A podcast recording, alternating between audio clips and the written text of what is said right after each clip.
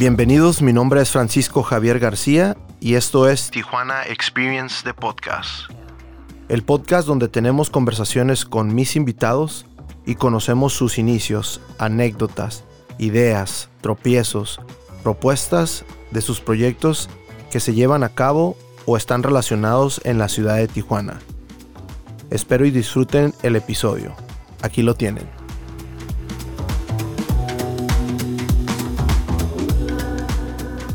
Muchísimas gracias, Iván, por aceptar esta, esta invitación al, Tijuana Experience Podcast. ¿Cómo estás? ¿Qué tal? Buenas noches ya, creo. Tardes, este, noches. Tardes, noches, sí. Muy bien, muy bien. Este, emocionado. Qué buena onda que aceptaste. Platícanos un poquito, va a haber gente que sí te conoce, va a haber otra gente que no te conoce mucho. Ahorita yo me entero que te dicen Félix ahí en tu, en tu, en tu trabajo. ¿Quién es? ¿Quién es Iván Ríos, Félix? Este, a grandes rasgos, eh, es un cervecero apasionado por todo lo que tiene que ver con, con este mundo y este rubro de la cerveza. Y pues básicamente una persona apasionada por lo que hace y que le gusta mucho lo que hace. Y ya, no sé, creo que es más que no sé qué más te puede decir. obviamente, obviamente, yo no sabía que habías estudiado ingeniero químico. ¿Cómo, Así es. ¿Cómo se da eso? ¿Cómo, ¿De dónde sale, de dónde nace esa idea eh, tuya? Pues eh, cuando estaba más o menos en la secundaria, no, sí, por ahí de la secundaria prepa, me di cuenta que uno era bueno para matemáticas y me encantaba la ciencia. O sea, todo lo que era física, química me fascina y biología me fascinaba, ¿no? Conforme fui llegando a los finales de, de la prepa, pues me pues uno, uno va pensando que es como que, qué es lo que tiene que, para dónde se va a dirigir, ¿no? Y un profesor me lo dijo, me lo puso súper fácil, así de que, ok, ¿qué te gusta? No, pues me gusta la química. O sea, de las ciencias, la química es la que realmente me gusta un chorro. Ah, ok. ¿Para qué eres bueno? Para matemáticas. Ok. Eh, ingeniero químico. Yo, como ingeniero químico, ¿qué es? dice, investigalo, investigalo. Y como que, ah, ok, ya lo investigué. Y sí, literalmente era la mezcla de esas dos materias así al 100%. Es, ingeniero químico es básicamente un ingeniero con más conocimientos de química que, el promedio. Entonces. ¿En qué escuela estudias? ¿Estudias ahí en, la, eh, UABC o dónde? En UABC, sí, orgullosamente cimarrón. Este, sí, eh, estudié ahí UABC toda la carrera, eh, principio a fin. Ah. Órale, órale. Una vez, una vez que ya vas saliendo de tu carrera, ¿ya tenías algún plan? Ah, eso estaba bien chistoso porque siempre me ha gustado la ciencia y todo, y pues en aquel entonces yo recuerdo eh, como que mi plan ideal era como que estar en investigación. Ser como científico, entre comillas, ¿no? Pero eh, más que nada investigación porque me gustaba mucho todo ese, todo ese lado, ¿no? Conforme va avanzando la carrera, pues te das cuenta para qué eres bueno, para qué no es bueno. Si la carrera es buena para ti, si no es buena para ti. Y ya yo estaba en mi mundo pensando entre que investigador, entre que, pues, para, para qué especialidad le voy a dar y toda la onda. Y fuera de eso, estaba, tenía mis, mis hobbies y tenía mis, mis gustos, este, la música, me encanta la música, a pesar de que no sé tocar, no sé tocar ningún instrumento. Somos iguales, güey, también. Amo la música, no sé tocar ningún instrumento. Eh, tengo, de hecho, malísimo oído para, para lo que es toda la educación musical, pero, em, o sea, no importa, eso es lo de menos, ¿no? Amo mucho la música. Pero por ese lado no, no le iba a dar tampoco, ¿no? Entonces, Mm, me doy cuenta, pues entre mis hobbies, eh, pues sí, ya llega la adolescencia, empieza a tomar y te empieza a gustar la cerveza, ¿no? Sí. Entonces empecé a investigar, como que, ay, güey, pues cómo, pues, ¿qué es esto? ¿Qué es esto? ¿Qué es esta bebida? ¿Qué por qué? Bla, Porque de por sí en la escuela ya habíamos visto destilaciones y fermentaciones y todo eso, porque es normal, es parte de la carrera, ¿no? Pero yo lo había visto por, sin el como que muy en la teoría, ¿no? Nunca lo había... Sin, nada, sin detalle. sin detalle, nunca lo había visto como, ah, esto es un destilado, esto es una cerveza. Hasta que empiezo a, tomar. Este, obviamente en la universidad ya entré tomando cerveza, ¿no? Pero, pero me empezó a llamar la atención de la elaboración, de lo que es cómo llegas de punto A a punto B. Y curiosamente, toda la carrera, o sea, yo estuve investigando sobre cerveza, probando cervezas por mi cuenta, este, metido en el mundo cervecero, en el sentido de, de, de puro conocimiento, leyendo y toda la onda, y tenía mi carrera y mis materias y toda la onda. Nunca conecté A con B. Nunca conecté A con B. Hasta me acuerdo, hasta el último semestre conecté A con B y dije, esta área es cae dentro de mi carrera. es como que, oh, dije, qué chingón. Pero mucho antes ya estaba. ¿Te acuerdas qué cheve probaste? ¿Cuál fue tu primera cerveza artesanal? Claro, claro, todo, todo, todo cervecero sabe cuál es su primera cerveza. O cualquier amante de la cerveza sabe cuál es su primera cerveza. La cerveza que para mí me hizo así, literalmente empezar a investigar qué onda con, con como que esto es súper diferente, esto no, había probado, porque pues pruebas Victoria, Pacífico, Tecate, todo lo normal. Ajá. Y de repente en aquel, en uno de esos eh, festivales de cerveza de, que hacían en el centro de la Tijuana, en aquel entonces, un amigo llegó, me acuerdo bien específicamente y todo, me acuerdo de, quién, quién me dijo. Y es como que, oye, cabrón, tú que te gusta un chingo la cheve. ¿Ya probaste esta cerveza? Y a ver, llévame. Y me llevó y era Arrogant Bastard de, de, pues, Stone Brewing Company, ¿no? Y dije, pues no, me compró un vaso y pruébala. Y la probé y son de esas veces que tú sabes, dices, ¿qué es esto? Porque es completamente diferente a lo que siempre he probado, porque sabe así, porque sabe acá, bla, bla, bla. Y esa fue la que despertó mi, mi, mi interés por, por investigar todavía más a fondo, ¿no? Cuando ya decidí, hay que hacer chévere. Ok. Este, y Stone Brewing Company tiene un, así como un gran espacio en mi corazón, forever and ever. Y Arrogant Bastard todavía más, por lo mismo, ¿no? porque fue una de mis primeras cervezas. No, y además toda la, mercadotecnia que tiene esa, esa cervecería desde ver el, el, Va muy ligada con la música que a lo mejor escuchas, no sé qué bandas son tus, tus favoritas, pero lleva ese, ese gancho, ¿no? Ese... Sí, sí, esa actitud. Pero sí, honestamente, ya conforme fui descubriendo Stone Brewing Company, pues es obvio que es una compañía súper chingona, una cervecería que hace las cosas súper bien. Y es muy chistoso porque pues es una de mis cervecerías favoritas y la conozco y conocí a la gente que trabaja ahí y toda la onda, entonces la, vida da muchas vueltas, o sea, la vida da muchas vueltas, sí. Este... Ahorita nos platican de, la, colaboración que hicieron ahí con, con, este, con Stone. Em, ¿Cómo decides hacer cerveza? Mm.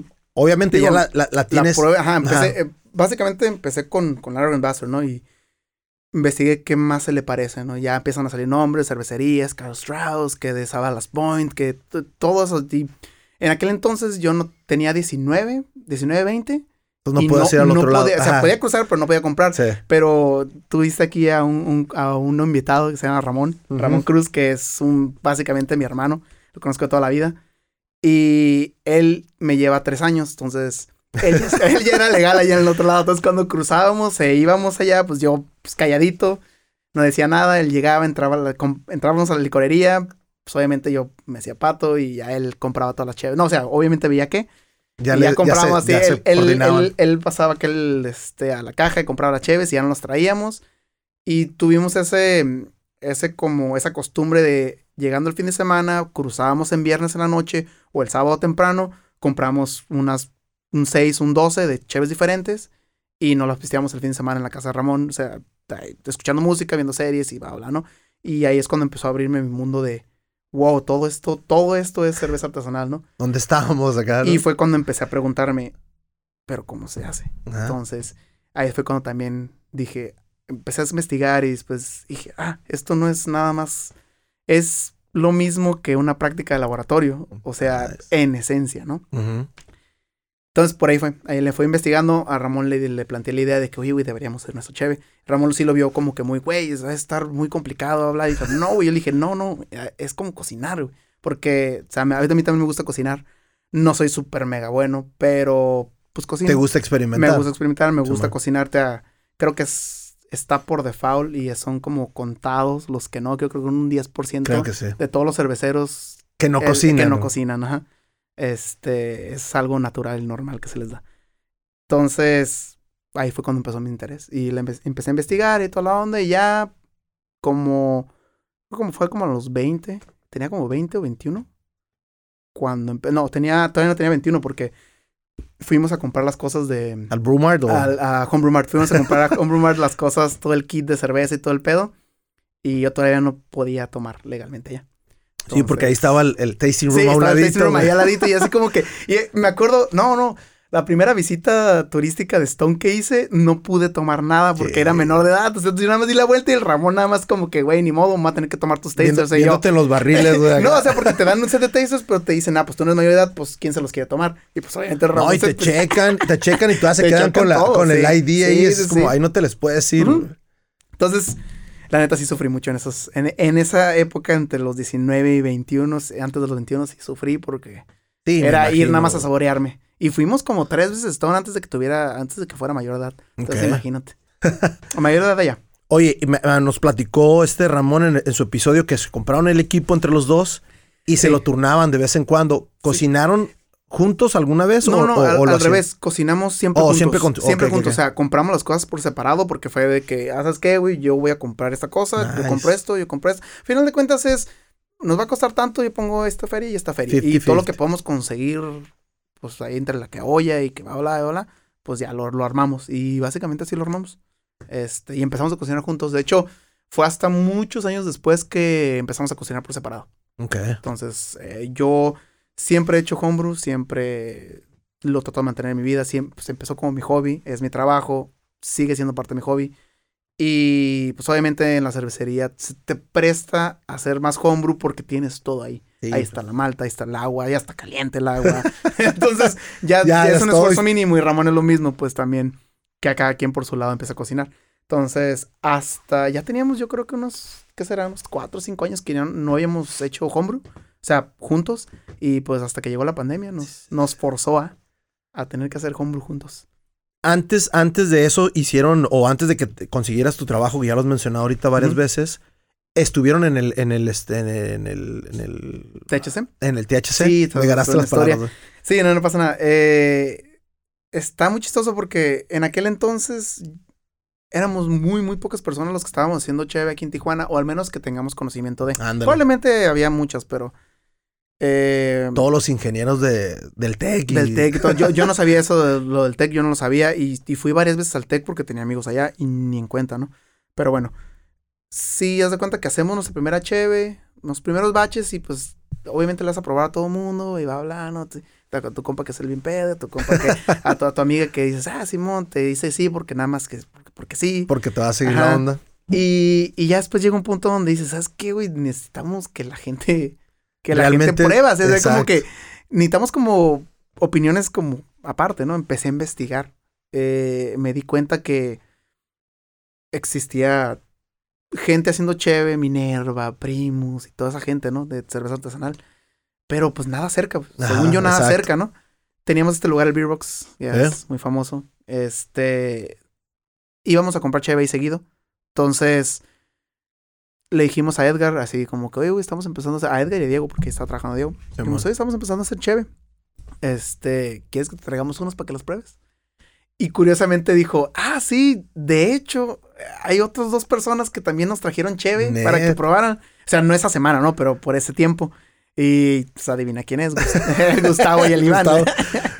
Entonces, eh, coincidimos, no nos hablamos mucho. Pero coincidimos ahí, cotorreamos y eventualmente se hizo lo que, lo que ahora es THC, ¿no? Porque el de la idea principal fue Gustavo que dijo, uy, deberíamos de hacer algo pues sí, ¿no? Porque ya nada más éramos nosotros dos, ellos dos, y después salían uno que otras personas que, que, que también lleva, hacía exactamente lo mismo que nosotros, llevaba una cheve ahí al Beerbox.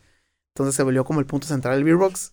Y después fue como que, oye, ya son como ocho de ustedes o nueve, ¿por qué no hacen un club? porque eso del club es muy famoso en San Diego. Sí. Es súper normal. No, y hace rato que mencionaste los podcasts, ahí, empezaron los podcasts, ahí también empezó un movimiento fuerte ahí de cerveceros. Y ya tenía, pues ya tenía rato ese movimiento. Entonces, de hecho, cuando hicimos nuestro primer batch, yo creo que entre que el primero y el segundo batch, cuando fuimos a Homebrew Mart, estábamos comprando las cosas y en ese mismo rato o ese mismo día iban a tener como un mini curso.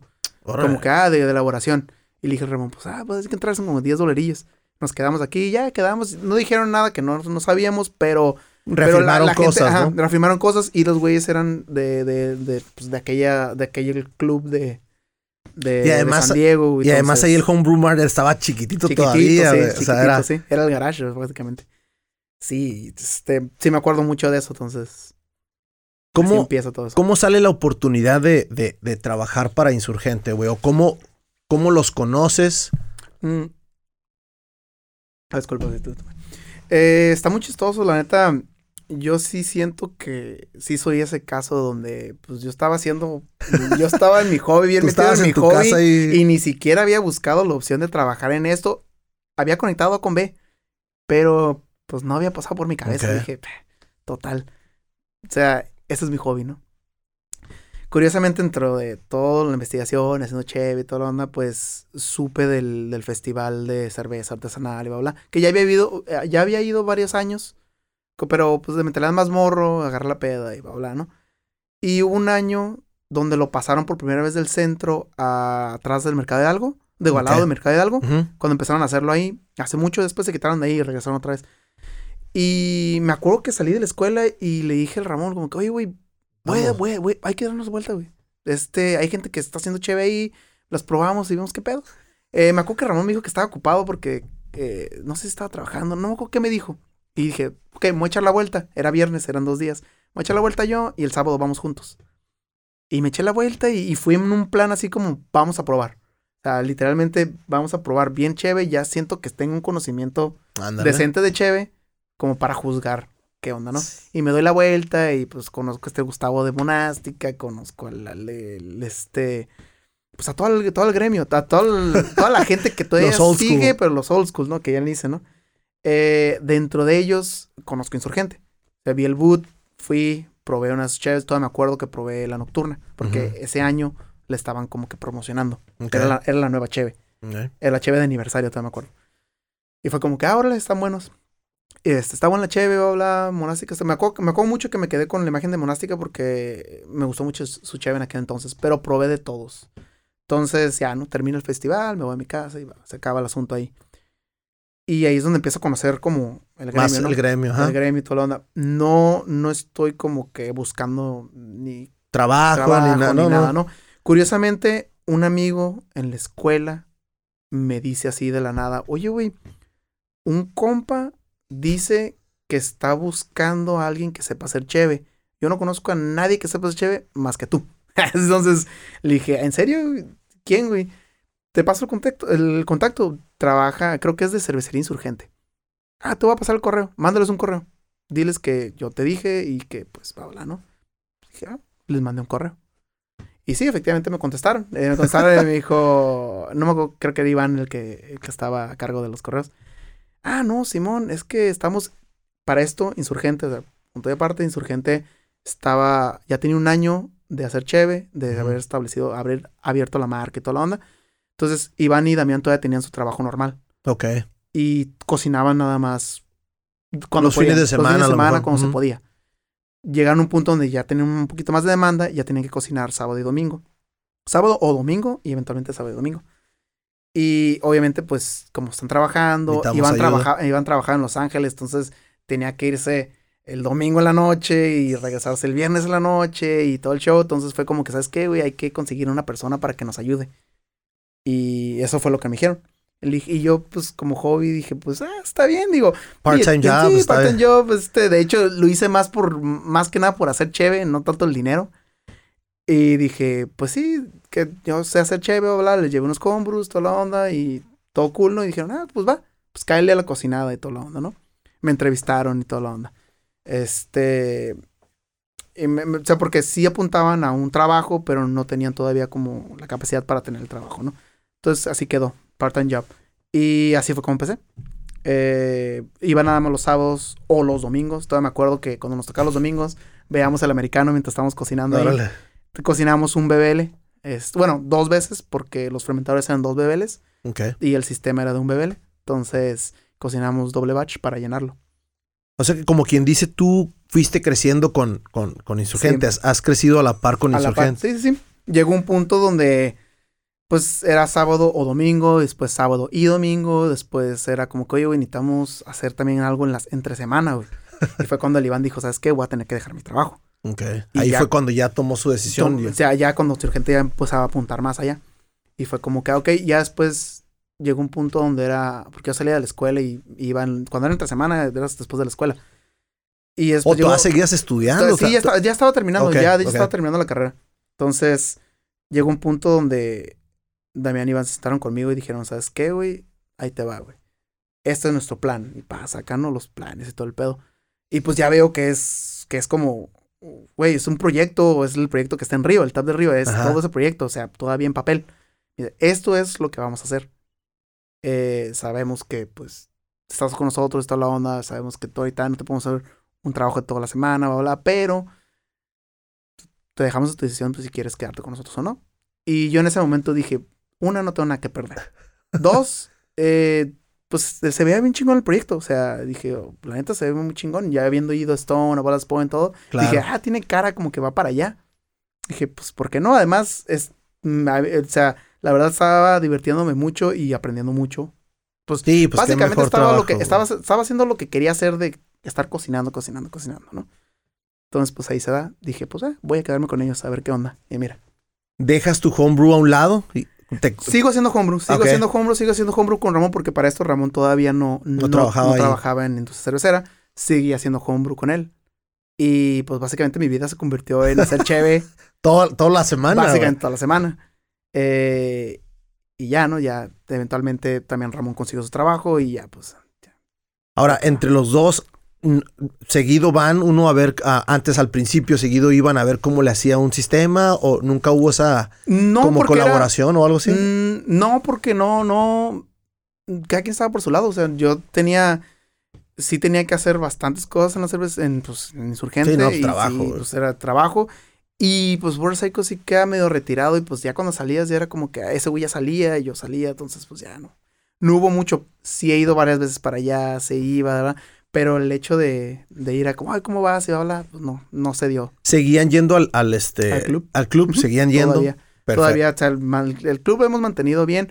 Hasta hace unos años, la verdad, sí, sí me aventé como unos dos años que no tuve cero contacto con el club en el sentido de que ninguna reunión, nada. Pero es por, fueron los años donde Insurgente, pues recién, recién abrieron esa planta y, y pues el trabajo era, era, full time. Era full time y era pues era chingle, chingle. Sí, me acuerdo que una vez abrieron ahí para el, para el THC y, ahí estuve yo, entonces fue como super nice tener ahí la, pues ver las instalaciones, güey. sí, sí, sí. Entonces, pues ya esos años, la neta, sí me aparté un poco del club porque, y también de ser homebrew, porque pues. Sí, no, no. o sea, era la semana y salías agotadísimo y pues ya, ya no podías, ¿no? Ya era como para qué hacer más homebrew. ¿Qué es para Félix trabajar ahí en Insurgente, güey?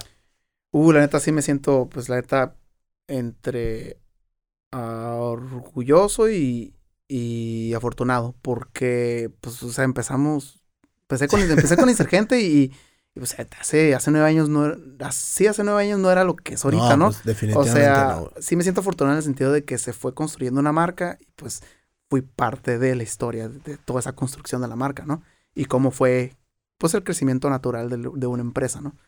Y, y pues, obviamente orgulloso porque, pues, pues son las chéves y, o sea, no hay mejor no hay mejor em, satisfacción y como sí y aprobación de que estás haciendo las cosas bien cuando pues no solo el estado sino el país te, te, lo confirma no entonces eh, obviamente eso es, de que súper gratificante no que dices ah sabes qué pues sí sí sí estamos haciendo las cosas bien o sea no como no no ¿Qué es, qué es para ti, este, sobre todo ahorita lo que estás platicando, ir creciendo y sobre todo ir a competir a Cerveza México, ser nombrada la cervecería de, México? ¿Qué es para ti ese, ver todo ese crecimiento y sobre todo ese reconocimiento que acabas de decir? ¿Has ido a Cerveza México? Sí, yo tengo como 6, 7 años yendo a Cerveza México, entonces... ¿Cómo te eh, recibe la gente? Bien, no, todo, todo bien. O sea, es, es muy, es es que me quitas la palabra, pero sí, este, tenía como que la palabra, pero sí es muy, puede decirse, mm, muy gratificante o muy uh, reconfortante que, que es nada más el resultado de, de todo el esfuerzo que haces. O sea, tú estás ahí lunes a viernes haciendo cheve, eh, tratando de sacar lo mejor que, o sea, sacar el trabajo, sacar una buena cheve, afinar los detalles y de repente llega un punto donde estás tan metido que no te das cuenta de lo demás, ¿no? Y dices, oye, estoy entrando en un loophole donde no sé si estoy bien, no sé si van las cosas bien, Pero pues ahí sigues, pues no, no paras, ¿no? Y ya cuando llega ese tipo de cosas como reconocimientos, premios, todo eso, es como una manera de decirte como, ¿sabes qué, güey? Están haciendo las cosas bien, güey. Entonces, como, muy bien. No lo es todo, yo sé que los premios y todo eso no lo es todo, por eso nosotros siempre hemos visto, y al menos yo siempre lo he visto como que las competencias, todos, damos un reflejo del, del, del, trabajo y el esfuerzo que haces día a día. Eh, pero eso no significa que una debes de, debes de dejar de hacerlo porque ya, ya lo lograste o dos no sirve de nada, pues claro. y creo que al contrario, ¿no? La gente ya te está viendo cuando van a sacar una cheve nueva y todo. La gente ya está esperando lo que, lo que vas a hacer, ¿no? lo que van a... Yo sí siento que, que, que sí nos costó bastante tiempo llegar a ese punto donde ya podemos experimentar con cervezas raras o, muy exóticas, entre comillas, o muy diferentes, y la gente tiene la confianza de probarnos a cheves porque sabe que, tenemos un historial de, hacer buenas cheves, ¿no? Entonces, eso para mí es como que ah, es, un, es un colchón donde dices, ah, qué, bonito porque ahora sí puedo, puedo, y podemos desplayarnos en, en, Insurgente en hacer todo en cuanto a producción y en cuanto a diseño y todo, ¿no? Entonces, porque siento que van de la mano. De todas las cheves que hacen, ¿Cuál es tu favorita, güey? De las que hace Insurgente, güey. Eh, puta. no me vas a decir que todas, güey. No, no es que no todas, pero todas, obviamente todas tienen así como que el. Tienen el cariño de. El feeling. por su lado. Si me preguntas qué es lo que más tomo y más me gusta, no, no. que más tomo, yo creo. creo que es Juan Cordero la que últimamente he estado tomando mucho, pero o sea, también me encanta nuestra mild, pero aunque no se vende. No se vende para nada. No se vende para nada, pero me encanta nuestra mild. Siento que es una muy buena cheve. Y a pesar de todo, también nuestra brown está muy, muy buena. Me siento que es una de las cheves que digo, pues, qué buena cheve. Desgraciadamente no se vende tan bien. Entonces, eh, pues ni modo, ¿no? Pero... Pero en particular son tus son las que te gustan. Son las que me gustan, pero, o sea, por ejemplo, la, la mild, pues es una vez al año, entonces, pues no puedo decir mucho de esa chévere. entonces, voy a quedarme con, con, Juan Cordero. Honestamente, todas me gustan. Yo creo que la que menos tomo es Tiniebla, porque llegó un punto donde me, me saturé con Tiniebla y digo, ya, ya Tiniebla ya ahora sí que no quiero. Pero Juan Cordero lupuló, se rompió las como el, como vamos creciendo también en calidad, como lo que te comentaba de los lúpulos pues cada vez las recetas van, pues mejor, en mi, punto de vista van mejorando. Van cambiando, van, pero van, van cambiando para bien. Entonces es muy interesante regresar a esos cheves. Ándale, y qué bueno que ustedes mismos, tú como cervecero, te, das cuenta de eso y están así en constante.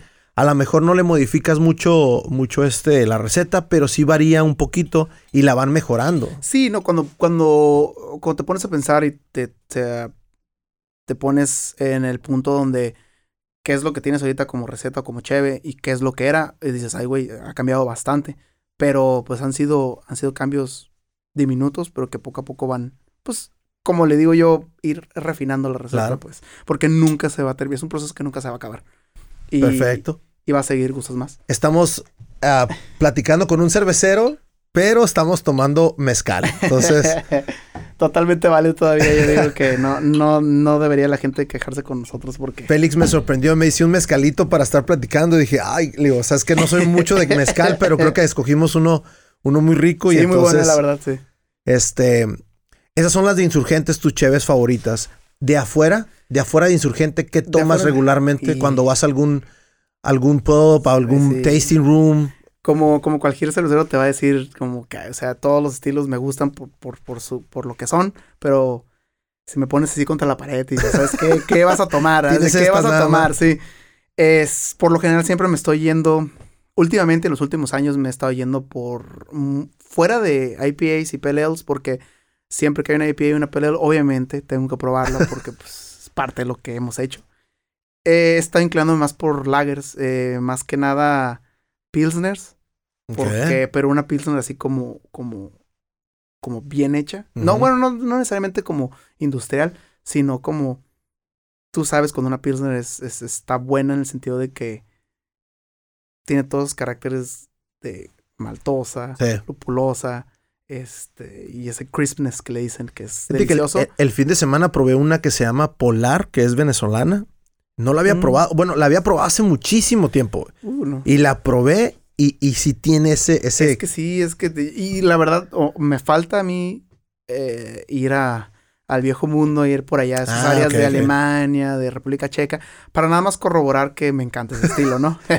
Entonces, por lo general termino pidiendo algún tipo de ese tipo de ese estilo de cheve que es Pilsner. Eh, y el otro estilo que he empezado a amar bastante y que siempre me echan carrilla por es, es este el, los smoke beers. Ok. Y es específicamente smoke lagers, porque, por ejemplo, la cervecería Schlenkerle, o no sé si esté pronunciándolo bien, todo lo que saca es ahumado. Y amo y adoro esa cheve. Y la Geles de ellos es una de mis top 5 cheves favoritas en el mundo. Así como, si la veo en tab, es como, dame, dame esa madre, o sea, ya. Y en el otro lado es más común en Hamilton. Sí. Es un como medio común que la tengan. Y siempre me voy por eso, ¿no? Entonces, eh, Sí.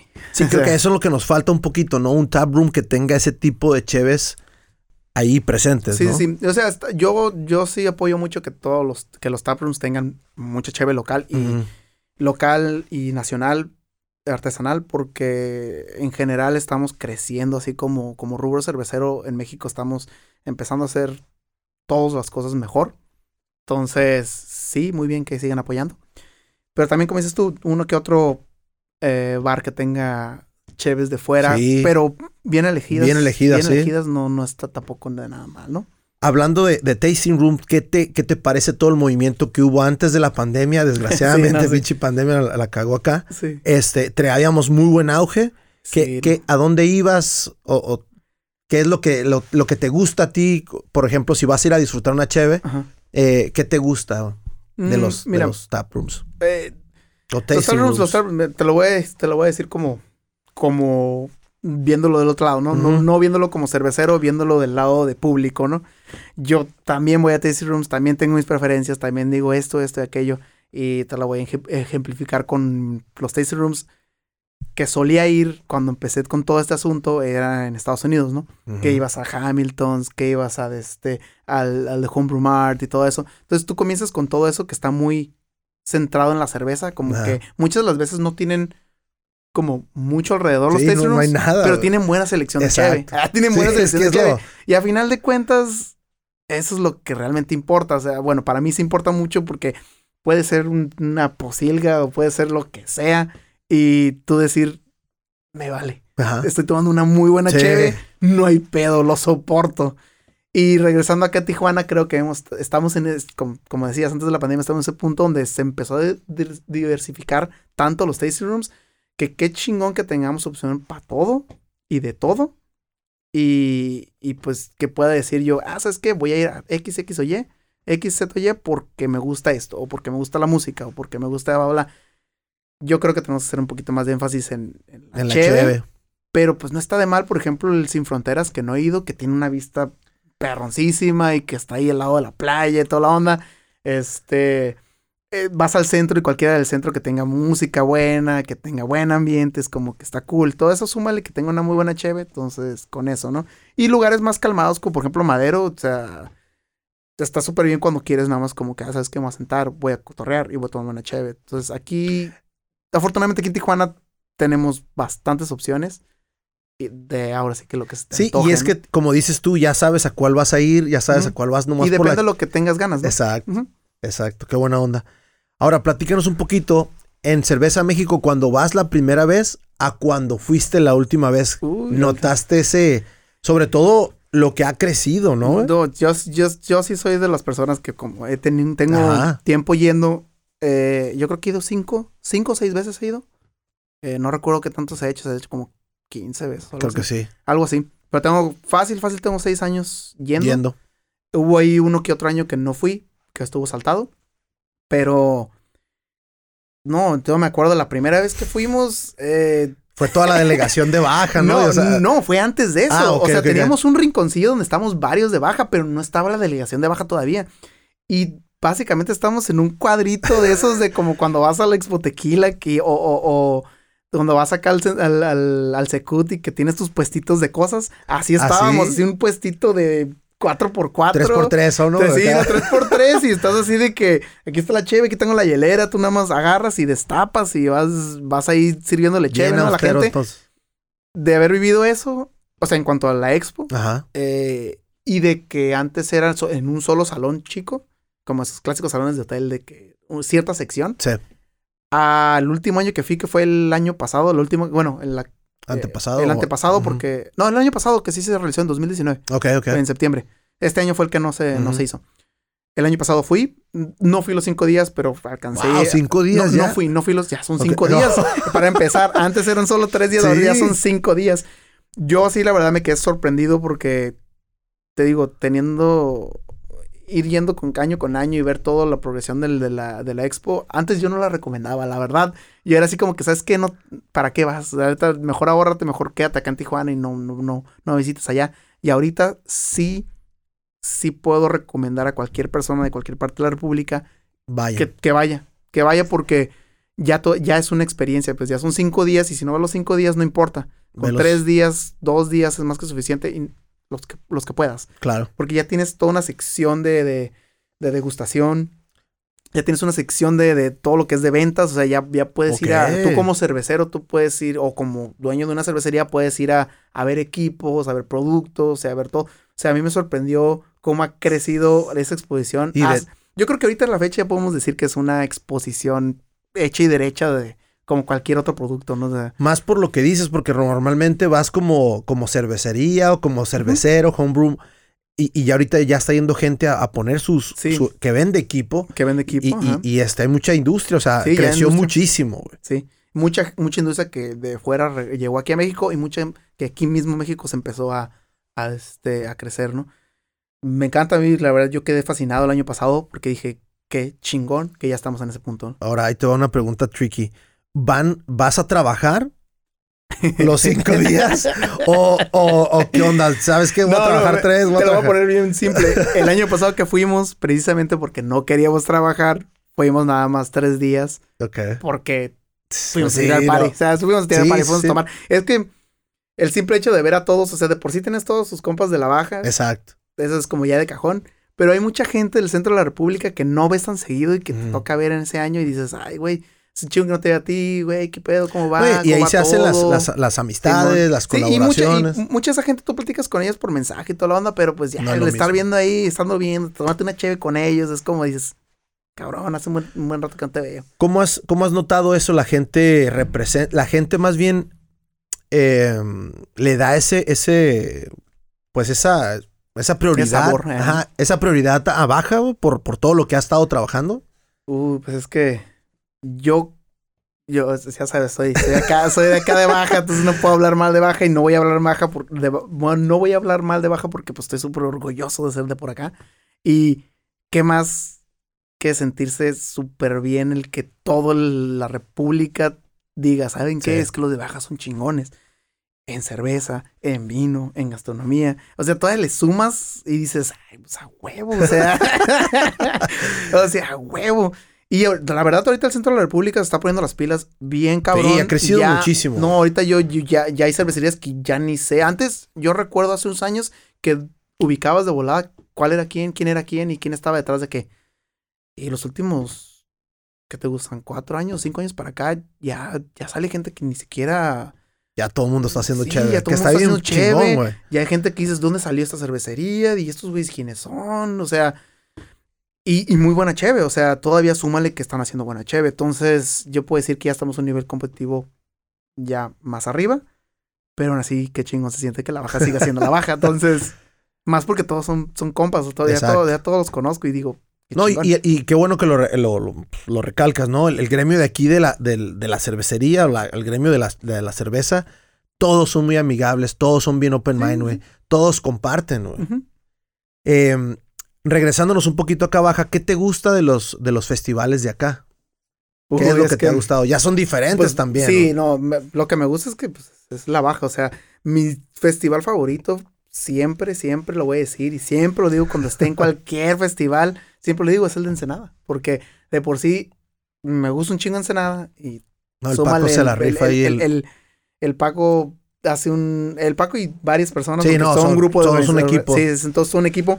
Eh, es increíble cómo ha llegado ese festival al punto donde que ahorita ya tienen problemas para organizarlo porque ya son problemas de, de, de, de eventos Logística, logísticos mucho más grandes, pues Que desafortunadamente acá no tenemos tanta experiencia. Ya en México lo manejan súper bien. Creo que también se aventó cinco días, ¿no? Se aventó unos tres, cuatro, días, de cursos días, de cursos y todo. porque que se, incluye, que se incluían y toda la onda. Y yo creo que es más que nada la experiencia, pues. O sea, me hace falta ir a varios festivales en, todo México que quisiera ir. por ejemplo, no he ido el de Guadalajara y me dicen que el de Guadalajara está bueno. Que está creciendo, ¿no? el de Monterrey también está creciendo. Oh, sí, entonces, cierto, Monterrey sí fui hace unos años, hace mucho que no lo visito. ¿Vas, por medio de la, de la cervecería, por insurgente? Eh, no, no he ido, por ejemplo, a Monterrey no he ido por medio de la cervecería. Fuiste. He ido por mi cuenta. Incógnito. pero la escena cervecera todavía no era tan grande. Pues. Ok. Entonces, sí quiero regresar allá y ver. Y tengo varias compas allá donde digo, pues ahí, güey, tengo que ir, güey. Y Guadalajara por igual. O sea, Guadalajara también está haciendo muy buena che por allá y ya me hace falta. No, conozco Guadalajara. Bueno, la conozco de paso nada más. Pero tengo que ir, o sea. ¿Qué te parecen los, los festivales que ha habido aquí en, Tijuana? Hicieron uno, creo que no sé si fueron ustedes, eh, eh, vicarios. Ah, el, Vaticano. perdón, Vaticano. El Vaticano, no, no, fue el más dueño. fue el Alfredo, que lo organizó y con su equipo y todo. Eh, honestamente, aquí los festivales a mí me gustan. Yo sé que a muchos les falta organización y muchos están desviando para X o Y lado. Sí, esta conversación siempre la tenemos cuando se acerca un festival grande, como el de Ensenada y como el de el, pues el de Tijuana, el del BCB. Ajá. Eh, yo creo que estamos en un punto donde podemos hacer diversificar lo que es los festivales en una misma ciudad sin que se pelee uno con otro y sin que se desvíe del, del, punto, del, foco, del, foco que es la cerveza, la cerveza. Yo no tengo ningún problema con que el, un festival que empiece como festival de cerveza se convierta en un, en un festival de música. No tengo problema, me encantan los conciertos, no tengo ningún pedo con ello. Mejores artistas, venga. Pero eh, hay que definir como qué vas a hacer. Si se le pierde un poco. O sea, si vas a hacer, vas a hacer enchilados o vas a hacer chilaquiles, ¿no? Tienes que decirte cuál de los vas a hacer puedes intentar los dos, pero pues. Sí, yo al último ya no fui porque ya era demasiado, dije, ¿sabes Y es que empieza a pasar eso, y es lo que no se debería de empezar a pasar. Pero, pues, o sea, eh, no puedo hablar mucho por, todo este tipo de festivales, de o sea, en cuestión, en cuestión de organización, porque pues nosotros no organizamos festivales y sé que es un... Es no, es otra logística. Intentamos en algún punto, el año pasado, antepasado, en, en organizar nuestro aniversario de la cervecería, un estilo festival, pero el simple hecho de tener que organizarlo era un pedo y era como que, güey, pues todos tenemos jale, güey. Entonces, ¿en qué momento vas vamos a, tener que dejar de hacer tu trabajo para poder Y no puedes hacer eso, entonces vas a tener que contratar gente, vas a tener que bla, bla, bla, bla, bla. Entonces, no es una cosa sencilla, ¿no? Y precisamente por eso también le tengo respeto, porque en cuanto a logística y organización, es, es, otro boleto. Regresándonos un poquito a tu pasado como cervecero, independiente, si haces tu homebrew, ¿qué cheves haces, güey? ¿Qué, estilo te ah, gusta hacer, eh, todo lo que, todo lo que no puedo hacer. Tus experimentos. En, cervecería por X o Y razón. O sea, por ejemplo, por ejemplo, eh, un ejemplo perfecto, la mild. Una English mild. Si hacemos en la cervecería, pero no se vende. No vamos a hacer eso porque no se vende. Exacto. Entonces es un estilo que completamente está arrumbado por allá. Pero en Homebrew lo puedo hacer. Claro. Porque, pues, ¿quién se lo va a tomar? Yo, mis compas. o sea, Personal. lo puedo hacer lo que, lo que sea. Y es más que nada eso, porque uno como cervecero siempre quiere, quiere hacer todo. Quiere hacer todos los estilos, quiere enfocarse en estilo, que encuentra un niche de estilo que dices, ah, ¿sabes qué? Debería hacer esto. Ah, ok, debería hacer esto. Y pues Homebrew te da la facilidad de experimentar y hacer lo que sea. Ajá final de cuentas, pues sale mal, pues lo vas a tirar. ¿Qué haces? ¿Cinco galones o haces...? Cinco, cinco galones nada más. Perfecto. No pues está súper bien. Sí, pues es que al final de cuentas es eso, seguir experimentando. O sea, es cuando te das cuenta que sí te gusta. Bueno, en mi, caso es que sí me gusta ser chévere por el hecho de que, ¿sabes que A pesar de que hago todo esto, a pesar de que hago estilos diferentes y va a hablar, todavía quiero hacer esto, esto y aquello. Entonces, pues, por eso digo que Homebrew sigue siendo todavía un hobby. Obviamente lo practico menos, pero más que nada es que ya lo, lo pasé a la vida profesional, ¿no? Entonces. Hablamos hace ratito del Stone, platícanos un poquito de la Chocobesa. Uh, esa ¿Quién, está muy buena, está larga. Está, no está larga, pero está. A ver, déjame te sirvo. Ah, es una. Es una buena historia. Más que nada porque ahorita te comenté lo, lo, de Stone. Yo, la neta, me siento bien afortunado porque, como te dije, la primera cervecería artesanal que visité y di un tour y toda la onda fue Stone Brewing Company. Y digo, antes de que pudiera pistear legal allá, ahí ya lo conocía la cervecería. Fui varias veces y toda la onda va a hablar. Entonces, eh, si le preguntas al Iván que la primera vez que entró ahí a la cervecería de Stone y se quedó como asombrado. De hecho, yo siempre recalco el punto donde cuando entré la primera vez a Stone y me dieron el tour y entramos a la zona de producción, en ese momento yo volteé y le dije al Ramón, güey, yo quiero hacer este pedo, güey. O sea, sí, güey, yo quiero hacer este pedo. O sea, se me veía, veía todo y decía, güey, está muy perro. Fast forward siete años y estoy ahí, no solo, no, no de público, estoy ahí en colaboración y haciendo una cheve ahí con Insurgente. Digo, o sea, yo cuando ese día dije, wow, esto está súper surreal. Así como que, ¿quién iba a pensar que en seis, siete años iba a estar entrando al mismo tour, pero ya como cervecero, baje otra cervecería y haciendo una cheve. ¿Cómo, cómo se da esa fusión? ¿Ellos los buscan? Ah, ustedes sí, perdón, me, me, salté, me salté, me emocioné. Es que, es que sí, yo mm. estaba muy emocionado aquella vez. Entonces, no, pues está eh, Lo recuerdo perfecto. Estábamos, eh, el Iván y yo estábamos bajando unas botellas de un camión que había llegado. Y estábamos con el pallet ya que toda la onda. Y pues estaba abajo, Iván estaba jalando las botellas. Y de repente Iván dice, para lo que está haciendo. Y yo como, ¿qué? ¿Qué pasó? Ah, es que pasó algo. No mames. Y yo como, no mames, ¿qué? Y ya agarra su celular y me lo pone, así como que, lelo. Yo como, y era un correo directamente de, aquel entonces el Brewmaster era Mitch Steele. Entonces Mitch Steele así dirigido así.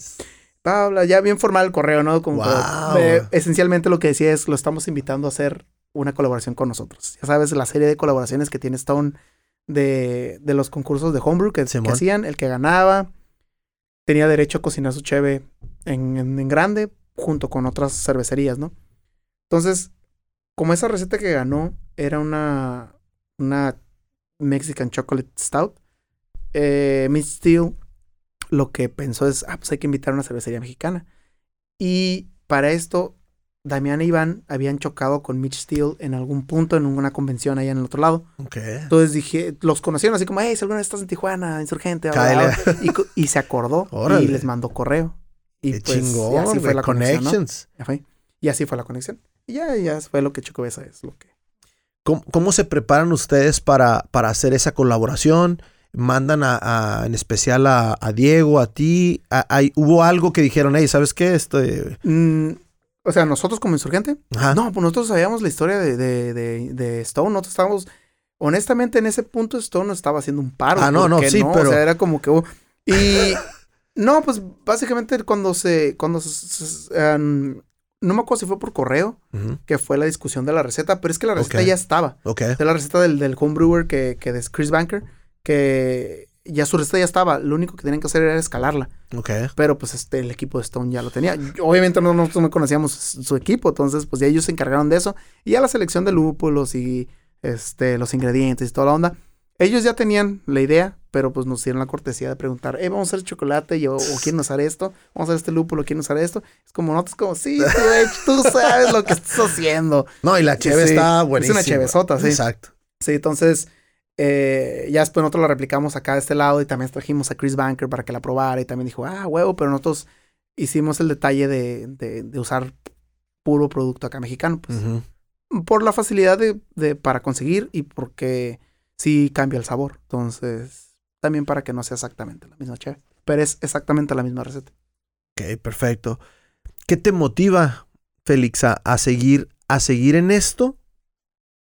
¿Y, ¿Y, dónde te ves en unos, unos cinco años? Olvidemos, ya ahorita acaban de empezar las, las vacunas hoy. Este, creo que vamos a... hoy estaba eh. escuchando o leyendo algo, creo que para para junio, julio ya estamos. Sí, sí, la próxima semana. La prole, el vulgo ya vamos a estar. Sí, un amigo que es médico dice que la próxima semana le ponen la vacuna, entonces, pues ya prácticamente. ¿Cómo, cómo, te ves en, un futuro y, cuál es tu motivación a seguir con esto? Eh, si hablamos de, de, lo que es esto de cerveza y todo este rubro, eh, mi motivación es, Siempre me doy cuenta que hay demasiado que aprender en, en, cualquier detalle conforme vamos haciendo más cerveza y estamos enfocándonos en X o Y estilo, te das cuenta que no comprendes del todo X o Y parte del proceso. Y dices, pues, ¿dónde? O sea, ¿y ahora qué? Antes estábamos, antes estábamos en un punto donde, ah, pues hay que preguntar a otra persona, hay que preguntar a otra persona. Ahorita llegamos a un punto donde la gente que conocemos les pregunta a ustedes. no tanto así, sino que le preguntas y él mismo, y esa misma persona te dice, es que tengo el mismo pedo. O ah, yo tampoco tengo esa información. Es como, ah, entonces, ¿y ahora qué? Y o sea, te das cuenta que realmente te falta un chingo de cosas que hacer, por hacer, buscar, investigar. Y la neta es muy gratificante como que el darte cuenta que todavía no comprendes como tal los ingredientes ni nada, ¿no? ¿Han pensado o no sé, tienen alguna certificación tú como, como homebrewer, como, perdón, como, como cervecero? No, todavía no. ¿O todavía no, pero ya. Hacerla sí, sí, sí ha pasado por mi mente ya más eh, empezar a por ese mismo lado de que dices, ¿sabes qué? Es que para encontrar más información necesitas especificar. Claro. necesitas ir un poquito, indagar un poquito más y pues es el campo de investigación. Entonces, yo creo que medio, no sé qué va a pasar en cinco años, la verdad no sé qué va a pasar, pero siempre un solita en este momento, yo creo que por ahí va a tener que ser el asunto, porque yo, yo, yo como mi persona necesito saber más y pues la única forma es investigar más. Ahora, mucha gente se acerca a ustedes, ¿no, Félix? De, que empiezan a, hey, ¿sabes qué? Ellos a lo mejor me pueden ayudar a, con el equipo, con diferentes eh, materiales, diferentes lúpulos. Sí, sí, nosotros siempre estamos abiertos a... Nosotros estuvimos ahí. y seguimos estando, ahí, seguimos estando ahí, solamente en otro nivel. Porque ahorita nuestras preguntas también son dirigidas. Eh, tenemos mismas preguntas, pero a quienes preguntamos pues tienen como equipos más grandes y todo, todo, todo otra experiencia. Pero seguimos en el mismo punto. Entonces yo nunca me niego a contestar dudas, a ayudar a gente cuando dentro de lo que se cabe, este, porque nosotros también estuvimos ahí, yo también había hecho esas preguntas, yo también hacía esas preguntas, entonces por mí yo siempre he dicho a cualquiera del rubro que es como que, güey, si te puede dar algo, adelante, o si tienes duda en algo, pues adelante puedes preguntar, o sea, a final de cuentas estamos juntos Están abiertos. todo esto, estamos juntos en todo esto. Se me olvidó una, una pregunta. De, de las cheves de aquí locales, mencióname tus Top 3, güey. Locales Tijuana, locales Baja. vámonos locales Tijuana y luego nos vamos locales eh, Baja. Tengo chéves para todas, ah, para todos. No, locales yo creo que... Ah, fíjate que... Pues, Border ha estado haciendo buena cheve, la neta... ¿Ya probaste el whisky? Eh, sí, ya lo probé. Ya, de hecho, lo estuvimos pisteando la semana pasada y ayer también. Este... Está bueno, está rico. Me, es otra área que me gusta mucho. Ándale honestamente, esto de los licores y todo eso, también estoy empezando a entrarle muy, muy cabrón porque sí me gusta. Yo tengo ganas de hacer whisky, güey. Corn, whisky es como... Sí, sí, la neta, sí está, sí está chingón. Y es mucho que aprender también. Pero, eh, bueno, regresando a lo de cheves, se me hace que de Border... Eh, yo, digo que la optimista siempre ha sido como una muy buena cheve. Sí. Eh, una sólida. Concuerdo contigo. Este... De por aquí, Teorema últimamente ha estado sacando buenas cheves he estado probándolas y sí he estado así como que, ¿sabes qué? Ah, wow, van por, van por buen camino. Lúdica también siento que está empezando a refinar detalles y está yendo hacia lo, o sea, va por buen camino. Entonces, Mamut definitivamente también tiene sus hit and miss, pero tiene buenas cheves. O sea, hace poco probé la Prohibition Lager, Pre-Prohibition Lager, algo así, que es Casino Lager, algo así. Está muy buena. Esa está no muy rica, está muy rica, yo se la recomiendo.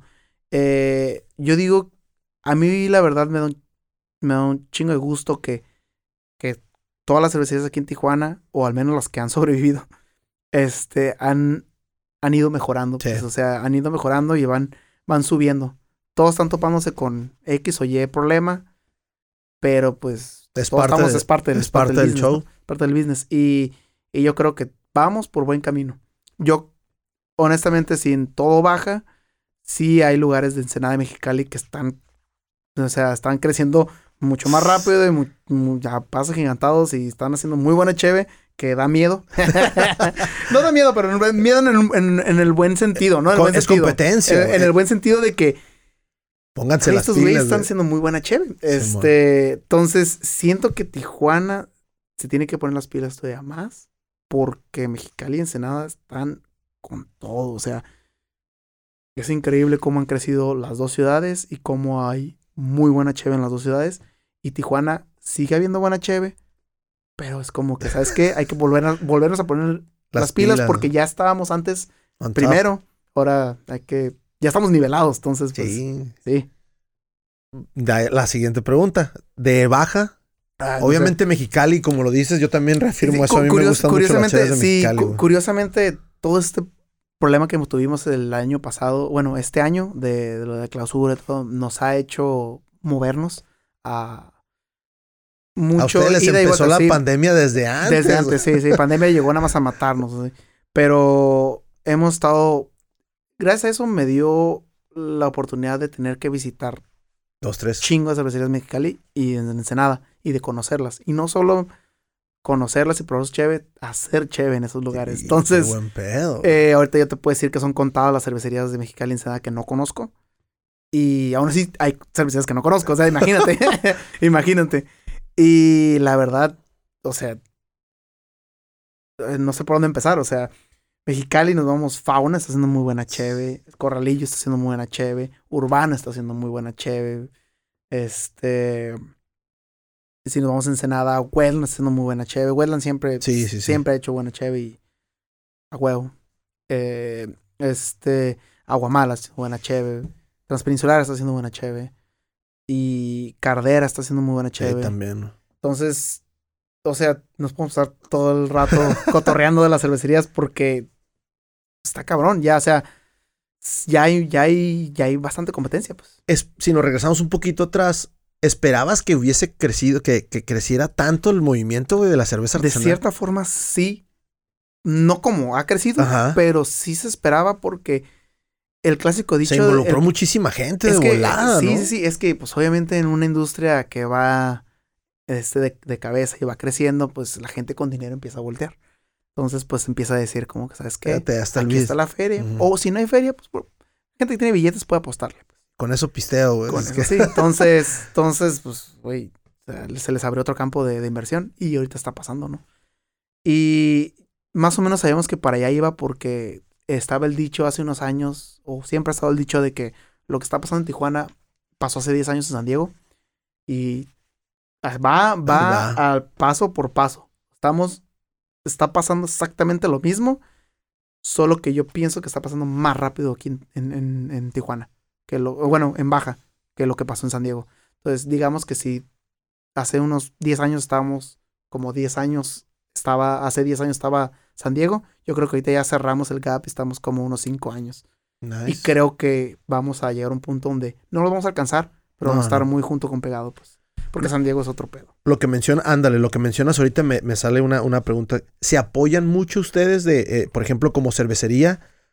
A, a, este, no sé, con un cervecero de, de, de San Diego, un cervecero. Total, total y completamente. Te conocemos a un chingo de cervecerías del otro lado y todos nos han dado, nos han abierto las puertas, todos nos han ayudado. O sea, y voy a mencionar todos, todos los que ya conoces: Ballast Point, Stone, este, Coronado. Coronado. Eh, no, ya dije Ballast Point. Eh, Gess, a nos abierto también puertas. está súper. Eh, todas las también las chiquitas. Elsmith, este... afortunadamente, creo que nos falta hacer colaboración con Elsmith. Pero queremos, queremos. Órale. Eh, pero no, o sea, mm, es increíble el apoyo que hemos tenido de parte de San Diego. Porque nosotros siempre hemos las dudas. Eh, llegas a un punto donde mm, tienes que voltear a la gente que tiene mucho en este, en este, en este business para para resolver tus dudas o tus problemas, ¿no? En la cervecería. Y para nosotros siempre, cuando se nos sacaron las opciones en baja, pues está al otro lado. ¡Ey! Y pues, eh, sea, Kuros para, para Brian de... Oh, de, para de, este... Norte-sur, sur-norte. Sur-norte. Que la neta, él nos ha ayudado un chingo. Eh, eh, nuestro compita de... Los compas de, Stone, todos. De hecho, ya conocemos a conocíamos a todos Stone, pero ahorita ya mucha gente se fue. Entonces, pues ya, de todas maneras, curos a todos a ellos. Y Green Flash también nos ha ayudado oh, un Green Flash. buenísimo, eh, buenísimo. Todos, y con ellos, More Times nos ha ayudado un chingo. Un chingo también. Todos los de ahí de, More Times. O sea, conocemos a todos, tenemos relación con todas las cervecerías. No todas, pero una gran parte de las cervecerías porque pues es gente que sabe mucho y es gente que, que ya tiene un poquito más de tiempo en esto y y se ha sabido manejar pues, la evolución y el crecimiento de la empresa, o sea, de la cervecería. Para ir cerrando nuestro, nuestro episodio, el episodio de, de, Iván, em, obviamente, Tijuana Experience, ¿qué es para ti vivir y crecer aquí en Tijuana? Un orgullo. Honestamente, hace poco recalcaba que, hace rato recalcaba que, que, es, que es baja, o sea, me encanta baja. Eh, sigo diciendo que Tijuana, pues obviamente rifa, o sea, Tijuana es, es, el pedo. Pero, o sea, estamos dentro, siento que baja como tal. Entonces tienes que, siendo de baja, tienes que estar enamorado de baja, ¿no? Siendo, te das cuenta que eres un chico, chico de California o una persona de California y en el sentido así completo, porque no somos muy diferentes de allá arriba, de San Diego y de todo de allá. Pero la neta yo sí siento mucho orgullo de ser tijuanense porque aparte que es la ciudad en lo que, donde crecí, nací y todo, eh, siento que le hemos empezado a poner, ya estaba en el mapa por X o Y razón, pero creo que ya estamos empezando a poner a Tijuana en el mapa por, por, buenas mejores razones. O sea, mm, independientemente de las malas razones que van a seguir estando ahí, eh, no todo es eso.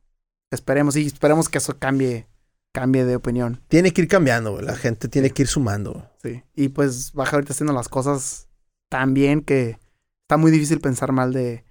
Pues Mexicali, Ensenada, no tanto, pero en Tijuana sí está muy fácil pensar que, que no está tan bien, ¿no?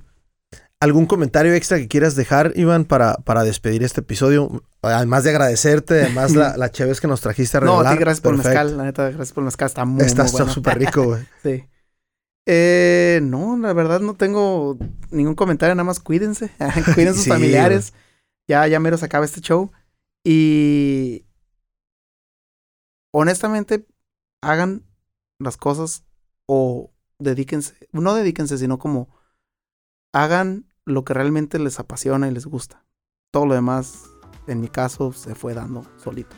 Yo sé que es como, no es el caso para todo el mundo, pero creo que es un lugar por donde empezar, ¿no? Ándale. Perfecto. Pues wrap it up.